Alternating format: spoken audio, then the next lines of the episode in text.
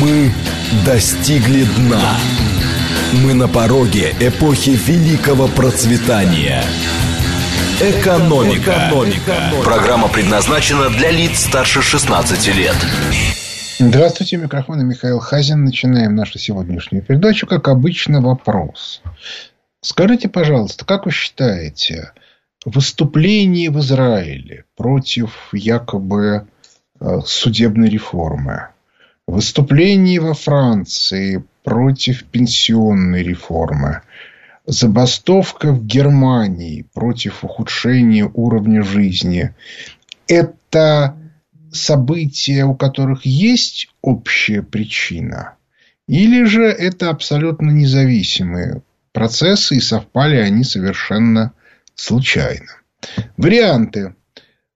Да, эти события тесно связаны с объективными обстоятельствами, в которых сегодня находится мировая экономика. 8 495 134 27 35. Нет, это случайное совпадение. 8 495 134 27 36. И, наконец, вариант третий.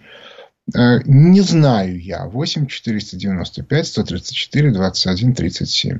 Еще раз. 134 21 35 совпадения не случайные.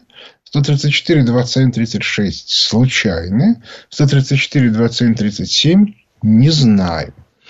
А, ну, а, мне просто очень интересно мнение общественности, а, чисто психологическое, потому что если, хоть, если я хоть что-то понимаю в жизни, то на Западе в рамках некоторого такого публичного дискурса даже такой вопрос не ставится. Я обращаю ваше внимание, там вообще никто не задается вопросом, что совпали массовые выступления во Франции забастовка в Германии, а это серьезная забастовка, потому что общественный транспорт не работает никакой, самолеты не летают, поезда не ходят, и говорят, что даже, может быть, некоторые автобаны перекроют. Но это мы узнаем, потому что забастовка сегодня ближе к вечеру. Там еще рабочий день-то, собственно, только начинается. И, соответственно, а, что касается а, Израиля, там уж, казалось бы, вообще ни к селу, ни к городу. Но а те, кто читает обзоры фонда Хазина, тот знает, что кризис продолжается. И если вы посмотрите выступления разного рода руководителей, ну, от Кристин Лагард, которая возглавляет ЕЦБ, до Джанет Йеллен, которая возглавляет американское казначейство, то есть министр, финан, министр финансов, и Пауэлла, который э, возглавляет э, Федеральную резервную систему США. Кстати, Елен до Пауэлла была предшественником Пауэлла, то мы увидим, что они все говорят о некоторых проблемах, но они не категорически отказываются рассматривать эти проблемы как некий элемент системного процесса. И этим они, кстати, радикально отличаются от обзоров фонда Хазина. Обзоры фонда Хазина закрыты последние три месяца, они платные, а вот более старые открыты. И если вы посмотрите обзоры, которые если вы посмотрите обзоры, которые выходили в сентябре 2021 года, не прошлого, а позапрошлого, то есть полтора года назад, то вы увидите, что там подробнейшим образом описывается в аналитической части то, что а, а, то, что сейчас происходит, это системный процесс, который начался еще тогда, летом, осенью 2021 года. И подробное описание, как этот процесс будет происходить и так далее и тому подобное. Ровно это и происходит. При этом а если говорить об экономике, то, как и полагается структурному кризису, не циклическом. Он идет очень ровно. То есть нету ускорения и нету, но и нету замедления. Но он перетекает из одной сферы в другую. Опять-таки, я не буду повторять обзоры поскольку тут можно растечься мыслью по древу, они хотя и короткие, то есть аналитическая часть там, там ну, две с половиной страницы, ну, три в каждом обзоре, а остальное это все графики. А за исключением последнего. То есть, впервые за все время, за те годы, что фонд Хазина готовит обзоры, мы не смогли быстро определиться с тем, какое событие будет главным. А, вот на, на неделе. И было три варианта. Значит, вариант первый – это банковский кризис. Вариант второй – это визит а, Си Цзиньпина в Москву, потому что это разрушение мировой долларовой системы Бреттон-Вудской. И, наконец, третье – это а, заседание ФРС, повышение ставки на четверть процента, хотя варианты были от, а, от 0,5 до минус 0,25. А, вот, опять-таки, я не буду комментировать. Ну, и некоторое странное выступление Пауэлла и, кстати, выступление Елен, которое, я уж не буду опять-таки влезать в детали, их можно про, прочитать в обзоре. Но там самое интересное это то, что Пауэлл был неубедителен. То есть уже абсолютно очевидно, что он ситуацию не держит. И вот теперь мы останавливаем голосование. Результат у нас абсолютно убедительный, полная безоговорочная победа. 81% считает, что эти события связаны, 10, что нет, и 9 не знают. Ну, то есть, в общем, все понятно.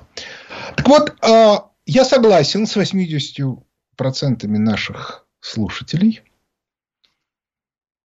а, по очень простой причине. Дело в том, что мне уже абсолютно очевидно, что либеральная команда э, теряет контроль над экономикой. Причем из разных оговорок и слов в Соединенных Штатах Америки э, с приходом Байдена очень усилились э, межклановые склоки. Причем э, как внутри либерального лагеря финансового. А тот же Дмитрий Дробницкий неоднократно говорил, что в окружении Байдена четыре клана, которые между собой сговориться не могут. И, соответственно, а, а, они все вместе противостоят клану, ну, условно, националистическому который как раз стремится сделать аукус. И более того, сегодня мы видим, что в реальности работа по созданию аукуса началась. То есть, иными словами, Скорее всего, американский истеблишмент принял решение, что финансовой группе в американской элите все конец. А, но мы же понимаем, что с точки зрения, так сказать, кукловодов, то есть элиты реальной э, западного глобального проекта, то есть транснациональных банков, США это как бы на США свет клином не сошелся. У них были разные варианты, я их рассматривал вот э, как бы вот от упора на Германию, на Великобританию, ну и так далее, до, э, соответственно, борьбы до победного конца. Судя по всему, принято решение о борьбе до победного конца. Почему? Потому что с точки зрения концепции индустриализации Аукуса надо разрушать а, альтернативные промышленные структуры. Значит, альтернативные центры индустриальные – это Западная Европа и Китай. А значит, а, Западную Европу нужно истреблять. И ее истребляют. То, что мы видим, обращаю ваше внимание, во Франции решение о пенсионной реформе, то есть поднятие пенсионного возраста, было принято, минуя парламент ну, что, как понятно, не лезет ни в какие ворота с точки зрения ну, как бы, концепции демократии. А, и у меня сильное подозрение, что в данном случае Макрон просто тупо выполнил приказ. А, и сделано это как раз с целью, чтобы вывести из состояния стабильности Западную Европу. И аналогичная ситуация происходит в Германии. Там, правда, не было пенсионной реформы, но, видите, профсоюзы, которые, в общем, контролируются последние десятилетия либеральными силами, как и зеленые, начали вот такого рода спецоперации. Что с этим делать? Совершенно непонятно с точки зрения попыток каким-то образом э, э, эту ситуацию удержать. Я вообще не знаю, э, кто и как это будет делать, и вообще можно ли спасти современную западную Европу и Евросоюз. Вот мне, у меня еще было такое ощущение, что из, вот я уже говорил про раскол элит в Соединенных Штатах Америки, но в результате утечки идут. И э, судя по этим утечкам, ликвидацию Европы планировали на конец вот этого начала следующего года. Но что-то пошло не так. Скорее всего, не так пошел банковский кризис, и ситуацию ускорили. Обращаю ваше внимание на одно интересное обстоятельство. А, вот эти вот выступления явно делают группы либеральные, то есть близкие к транснациональным банкирам. Кстати, и в Израиле тоже, потому что в Израиле эта группа не может простить Нетаньяху, что он выиграл выбор. Это все одна и та же ситуация. Это последний бой мировой либеральной элиты за, соответственно, свое право контролировать мир. Ну, контролировать мир, потому что они пока контролируют мир через мировую долларовую систему. А вот, соответственно, если вы вспомните, когда я говорил о том, что, скорее всего, для того, чтобы поджигать Западную Европу, будут использовать мусульманских фундаменталистов – то мусульманские фундаменталисты контролируются Англией.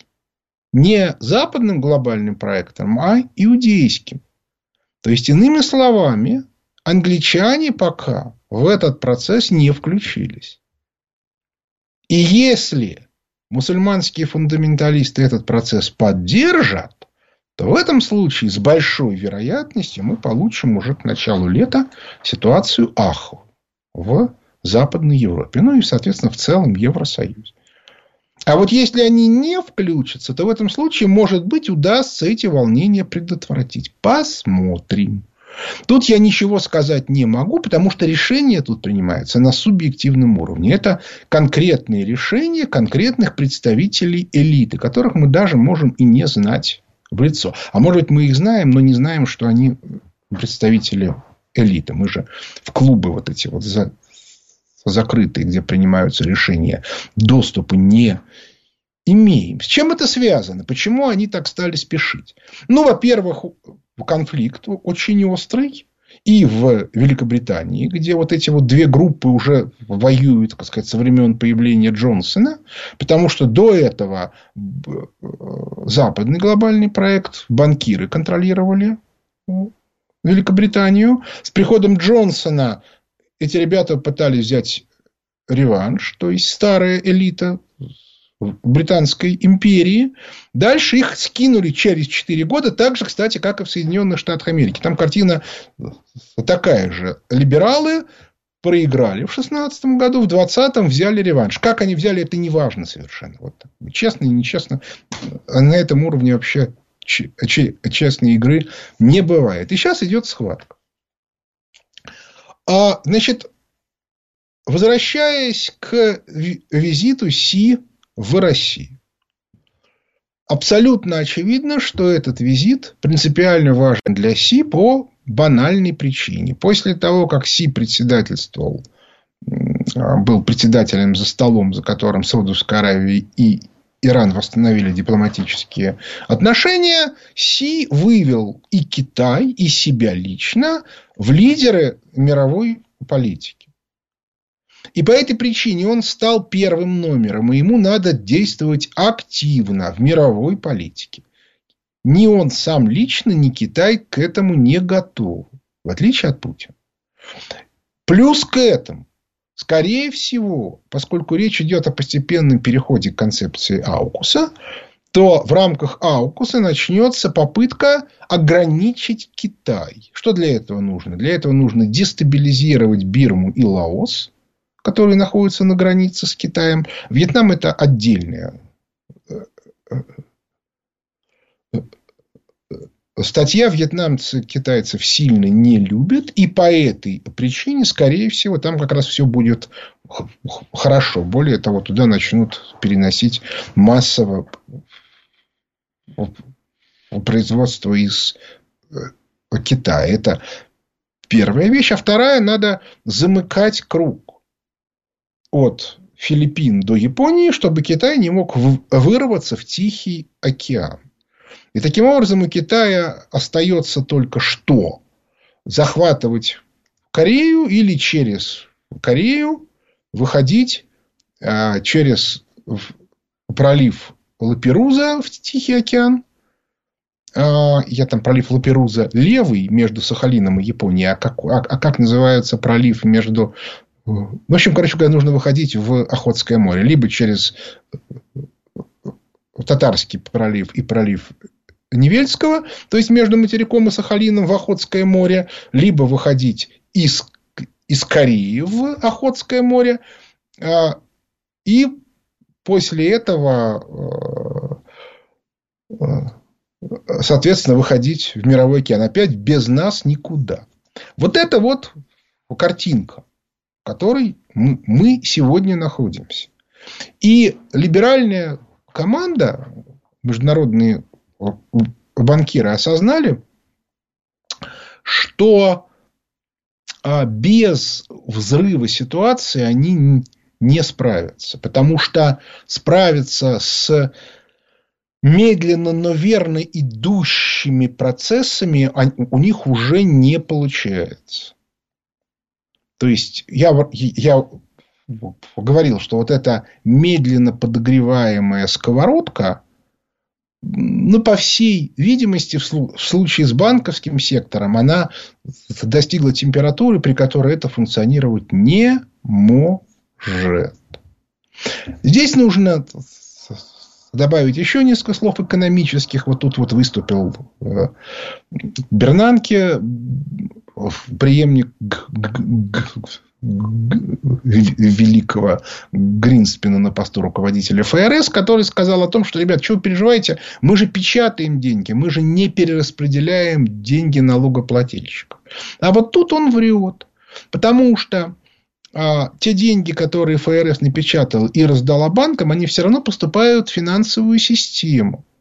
И в результате либо растет инфляция, либо, соответственно, ФРС каким-то образом ужесточает кредитно-денежную политику. Если инфляция – это налог на всех, и на людей, и на корпорации, если это а, а, ужесточение кредитно-денежной в политике это фактически из кармана всех граждан напрямую вынимаются денежки. Ну, потому что падают зарплаты, ну и так далее. Сокращается количество рабочих мест. Это тоже налог на граждан. То есть, фактически печатание денег ФРС – это некоторый косвенный налог на общество в пользу банков. Так что тут врать-то не, не надо. Это у них. У нас ситуация другая. Дело в том, что э, можно сравнить э, деньги, и если сравнивать деньги и экономическую систему, как губку, которая пропитана, там, неважно, водой, как, какой-то другой жидкостью. Если у вас а, как бы возможности этой губки по удержанию жидкости исчерпаны, то как только вы в нее льете дополнительную воду, она протекает. То есть это вот и означает инфляция. То есть в системе появляются лишние деньги, которые вызывают рост цен.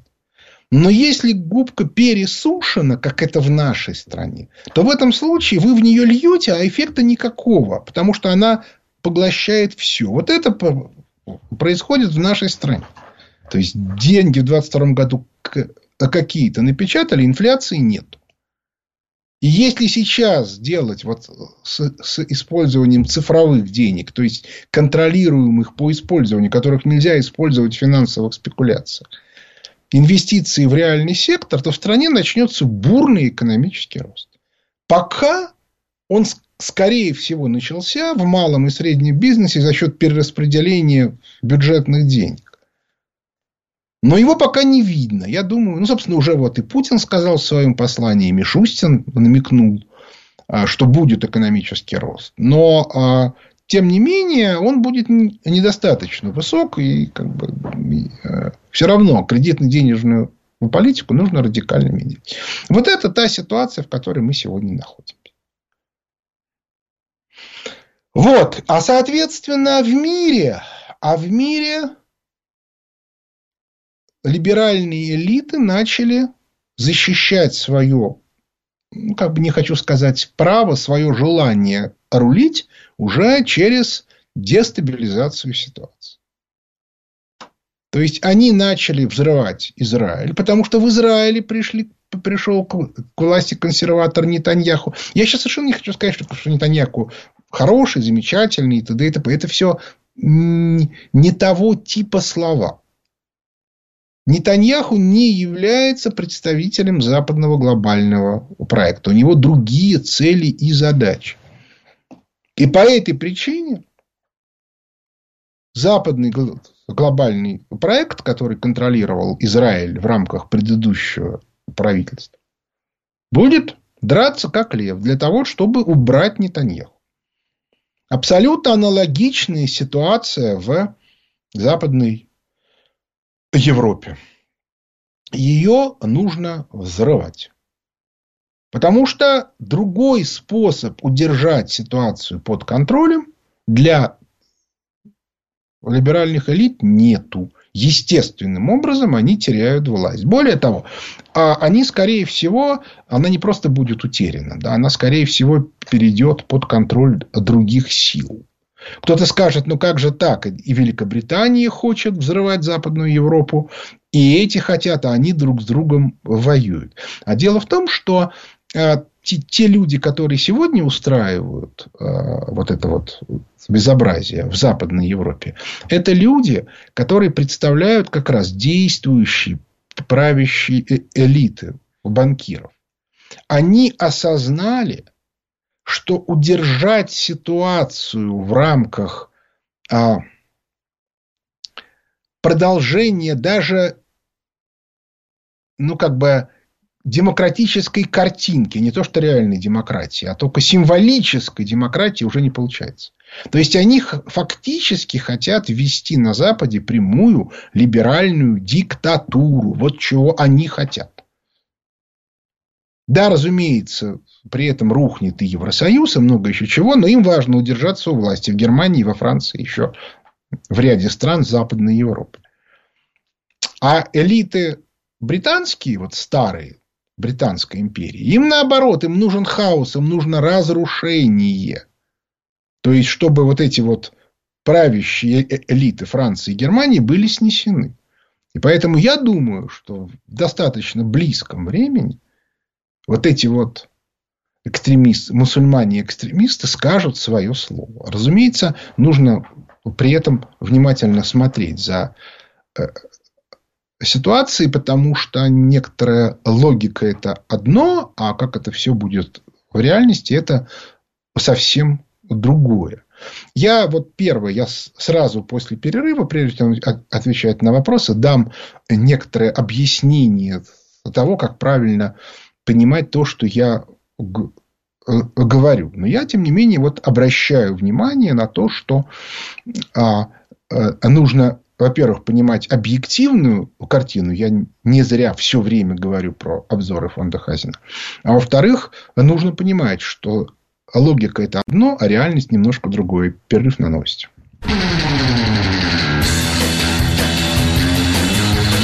Экономика. Экономика.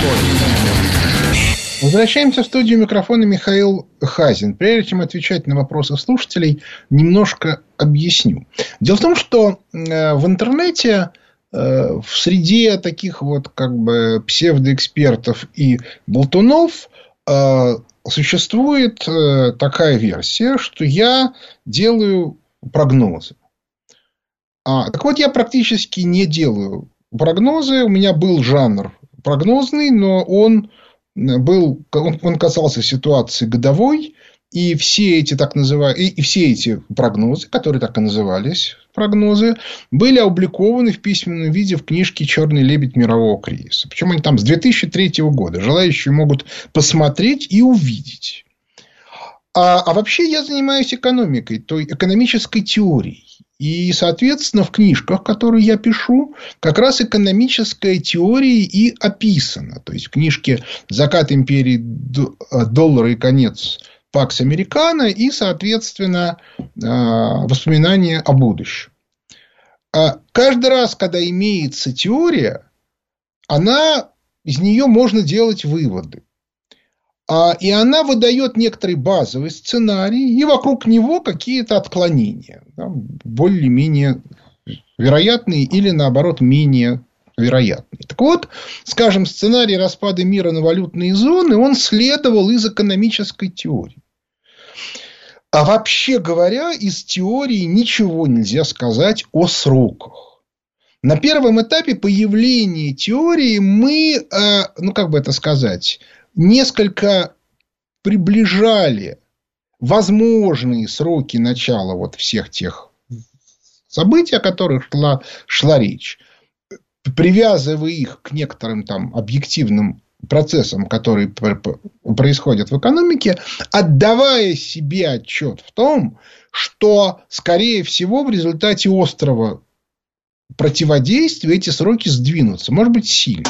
Но вот мы видим, что распад мира на валютные зоны, который мы описали 20 лет назад, в реальности стал происходить на практике ну, где-то года три тому назад только началось. А сейчас это вот как бы активно развивается. Но от этого общая картинка не меняется. Вот это вот надо понимать. Люди, которые не склонны думать, а склонны болтать, они все время забывают сказать, что то, о чем мы говорим, это есть результат при применения теории к практическим событиям. Мы видели, э, что мы э, как бы сильно а, ускоряли события, ну, в том числе, как сейчас бы принято было сказать, из, из, из пиарных соображений, чтобы привлечь внимание к э, э, теории, которая была новым словом. А сейчас мы, наоборот, скорее начинаем уже отставать за событиями. Но от этого суть не меняется. Все равно общая тенденция, она четко совершенно описана именно в теории. И поэтому тем, кто хочет обсуждать там то, что я говорю, все-таки желательно теорию прочитать. Ну и в дополнение надо сказать, что в условиях таких кризисов экономическая теория сама по себе не работает. Нужна еще теория власти. Потому что без нее невозможно объяснить, что происходит. А сегодня и в Соединенных Штатах Америки, и в Великобритании, и в России, и даже в Китае до съезда, на котором альтернативный клан э, э, либеральный был, конечно, не под нож вырезан, но практически идет схватка разных элитных группировок. И эта схватка очень опасна. Вот. И так что э, я как бы настоятельно предлагаю всем разбираться трезво. А теперь начинаем ответы на вопросы слушателей. Алло.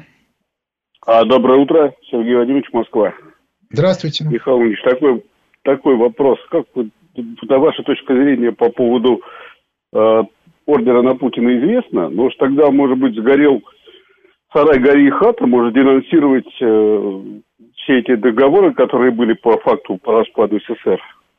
Ну, вы понимаете, дело в том, что такого рода действия осмыслены тогда, когда вы знаете, что делать дальше. То есть вы говорите, ага, вот сейчас мы это денонсируем, это уберем, ну и все. И тогда будем делать раз, два, три, четыре, пять.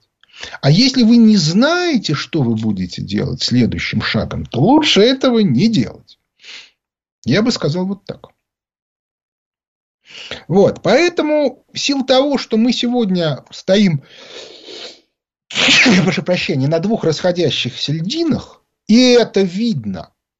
Мы видим, что Си приехал к Мишустину. Это ну, абсолютное нарушение протокола. Ну, как бы это император.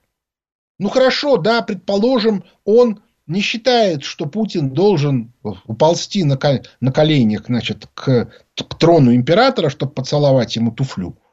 А с ним как бы можно беседовать на равных. Но, но, но как бы где Си, где какие-то, ну, условно говоря, там императорские слуги.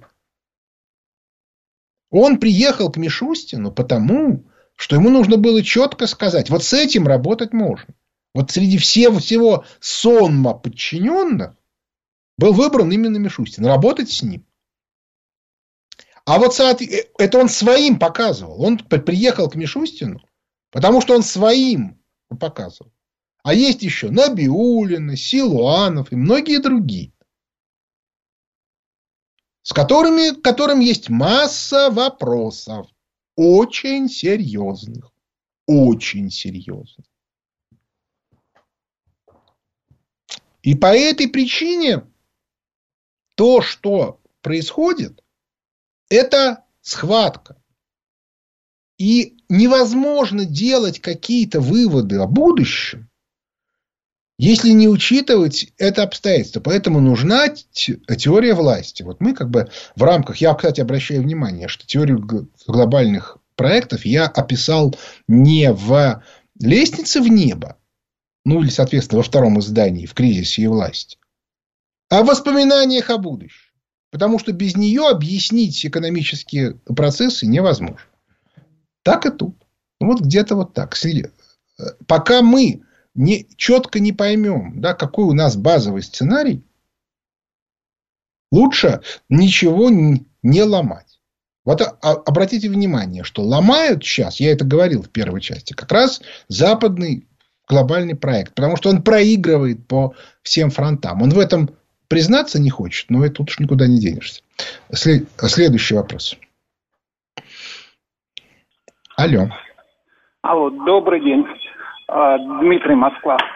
Да, здравствуйте. А, скажите, пожалуйста, у меня к вам такой вопрос. А как вы думаете, что творилось бы сейчас в Париже, если бы им пенсию подняли не на два года, а на пять, как у нас? Что творилось бы в Германии, если бы у них были такие же зарплаты, как у нас, такой же уровень жизни, как у нас? Почему ну, мы-то терпим? Почему мы ну, не выходим на улицу?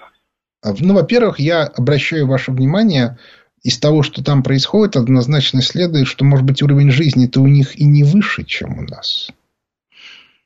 У подавляющего большинства. Нет, у тех, кто ездит туда, уровень жизни, конечно, выше. Но у подавляющего большинства общества сколько у нас людей имеют загранпаспорта?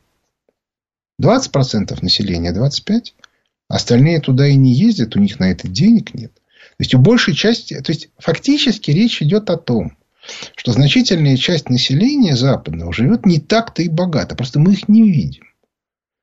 А последние два года у них ситуация стала стремительно ухудшаться. Они плачут.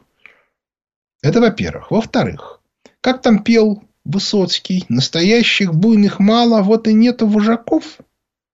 И кому не приходило в голову, что без вожаков массовые выступления не поднять? В двенадцатом году на Болотной вожаки были. И вожаки это были не местные, а тамошние. И, кстати, представители тамошних боевиков были замечены на Болотной площади. Они всерьез рассматривали вариант взятия Кремля. И там были в этой толпе профессионалы, которые на этом собаку съели. И хорошо, что их никуда не пустили. С тех пор у нас вожаков перебили.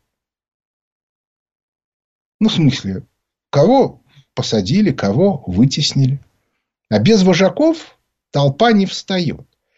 И на Западе, кстати, там тоже нет вожаков. Внутренних. А вот внешние есть. И по этой причине мое глубокое убеждение, что и в Израиле, и в Германии, и во Франции это действия внешних сил, которые должны дестабилизировать ситуацию. Разница только в том, что во Франции и в Германии у действующих правителей нету рычагов улучшения ситуации. Поэтому они могут только применять силу жесткую и устраивать диктатуру в латиноамериканском стиле. Вот они к этому и идут. Следующий вопрос. Алло. Алло, Михаил Леонидович, доброе утро. А, вопрос. Вследствие того, что экономика разрушается, идут процессы по Европе, по Израилю, а, может быть, эм, связано ли наше затягивание военной операции на Украине именно с этим? Дождаться того, когда все бахнет, и потом в линии фронтира работать на этом. Ну, понимаете, с нашей точки зрения, это вещь совершенно нормальная. Обращаю ваше внимание, поджигают же и, и не только Францию и Германию, поджигают еще и наш ю, южный периметр. Грузию, Армению, Азербайджан, Казахстан. Поджигают. И, соответственно, может и устроит поджог. С точки зрения такой вот стратегической, для нас может и хорошо. Но когда будет хаос, когда уже не, не останется сильных игроков региональных, то можно будет действительно линии фронтира спокойно идти и брать ситуацию под контроль. Мелких боевиков а, истреблять или выдавливать, а, а, а народ радостно встретит мир. Собственно, как это было сделано в Средней Азии в конце гражданской войны. Ровно так и было. Там бегали все эти курбаши, вот, которые были выгнаны частично в Афганистан, а частично они стали секретарями в партии. Вот и все. То есть, я-то считаю, что будет именно вот так. То есть, с нашей точки зрения стратегической, это хорошо. Но мы не должны влезать в эти разборки сейчас чтобы нас потом не обвиняли, что мы там что-то оккупировали и, и, или еще чего-то. Взять ту же Прибалтику. Вот когда там будут бегать банды, которые будут друг у друга от, отбирать еду, ну а люди, соответственно, будут голодать, вот тогда они, они будут снова нас просить, чтобы мы пришли и навели порядок. А мы посмотрим, согласимся мы на это или не согласимся. Ну, потому что от них одни сплошные неприятности. Вот я эту ситуацию вижу так. Следующий вопрос. Алло. Алло. Михаил да. Леонидович, э, Виктор Михайлович из Домодедова. Приветствую. Да, здравствуйте, Виктор.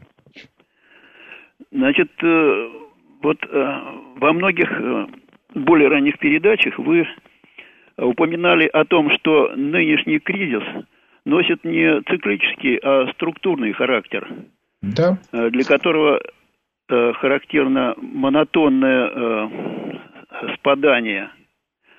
Но последние события в банковском секторе, касающиеся проблем э, с э, банком Кремниевой долины, э, Deutsche банком, швейцарским банком, свидетельствует о том, что значит, в условиях колоссальных расходов на войну в Соединенных Штатах и колоссальные расходы на обслуживание государственного долга США – не может ли такая ситуация э, спровоцировать э, явление, подобное Lehman Brothers э, в 2008 году? И не может ли э, явиться триггером, который нарушит э, монотонность вот этого процесса э, и привести э, к резкому э, обвалу? Э, и не является ли э, это, этот банковский кризис э, рукотворным, который позволит Соединенным Штатам избавиться от своего госдолга? А, вы знаете, тут же вот какой фокус. А, проблема же не в том, что рушатся банки? Lehman Brothers грохнули по двум причинам. Первое, в предыдущем кризисе руководство Lehman Brothers себя повело неправильно. А второе, поскольку нужно было дать повод для того, чтобы э, неограниченно выделять деньги банкам и другим финансовым структурам, кстати, в этом смысле это абсолютно аналогично. То есть, с точки зрения цели, Silicon Valley от Lehman Brothers ничем не отличается. И так, и так а, нужно было дать возможность выдавать финансовым институтам неограниченно напечатанные деньги. Что, собственно, вот и произошло. А, вот. Но а, сам, сама по себе финансовая система, если ей давать неограниченное количество денег, рухнуть не может. Вот. И по этой причине, а, и по этой причине а, ключевой это элемент экономический. Мы, я же экономист, а не финансист. Вот сейчас, к сожалению, управляют миром финансисты. И они считают, что если они банковскую систему спасли, то и ладушки. А следующий шаг не делают. А проблема состоит в том, что банки не кредитуют народонаселение. Банки не дают людям деньги. И в результате у вас а, падает жизненный уровень населения. А если что-то дают, то это сгорает в инфляции быстрее, чем это доходит до людей. То есть возможности системы по самовоспроизводству, они разрушены. И это уже печатанием денег не изменишь. Вот в чем вся проблема.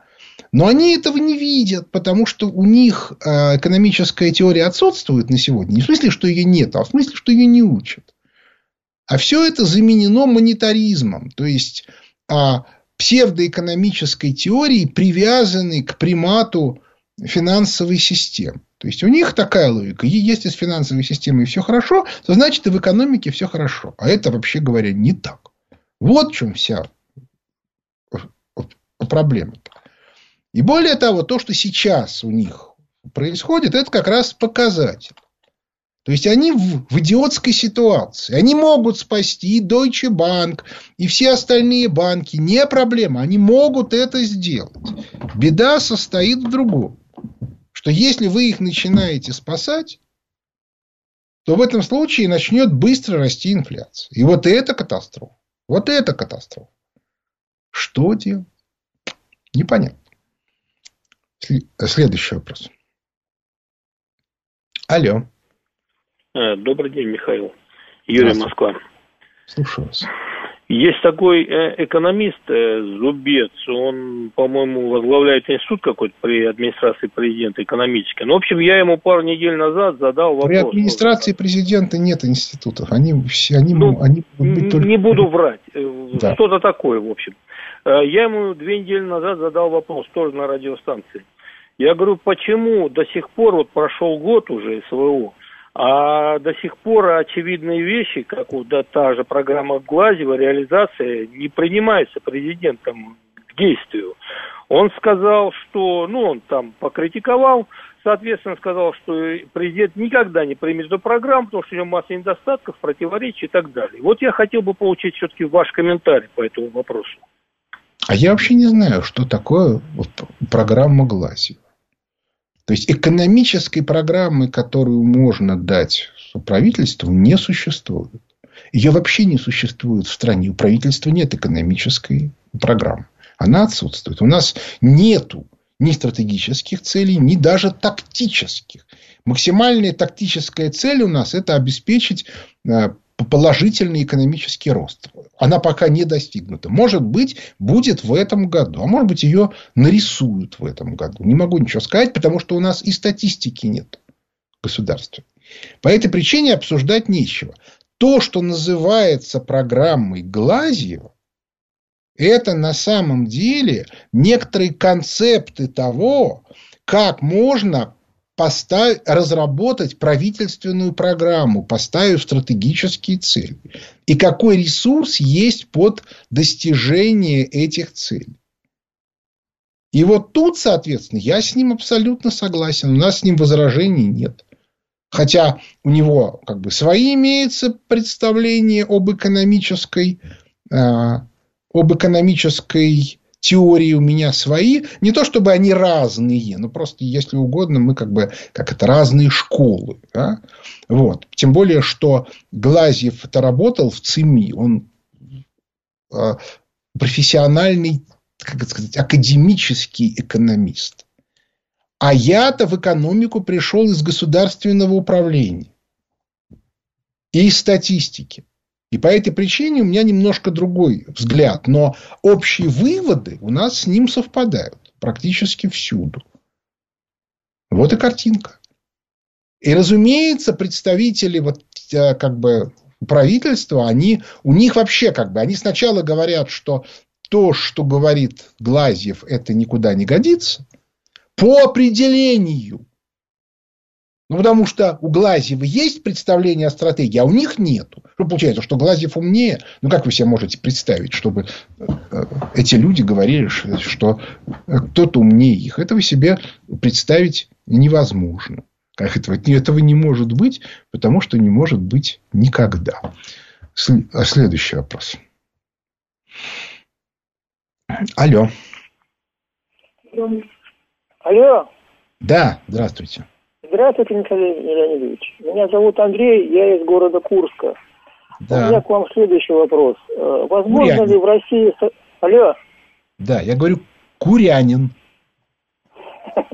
Да, нахожусь в городе Курске в данный момент. Да, так зовутся. Да, слушаю вас.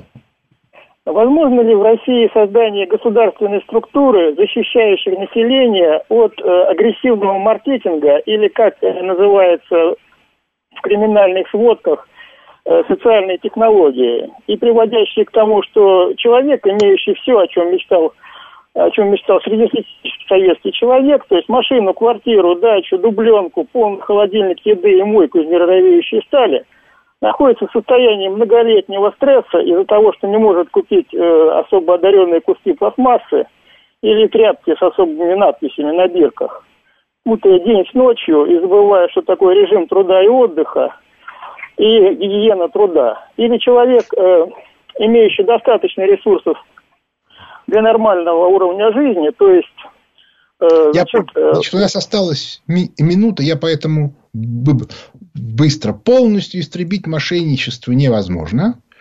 Э, оно было и в СССР, были и цыгане, были и мошенники на доверии, и все остальное. Но системное мошенничество было истреблено.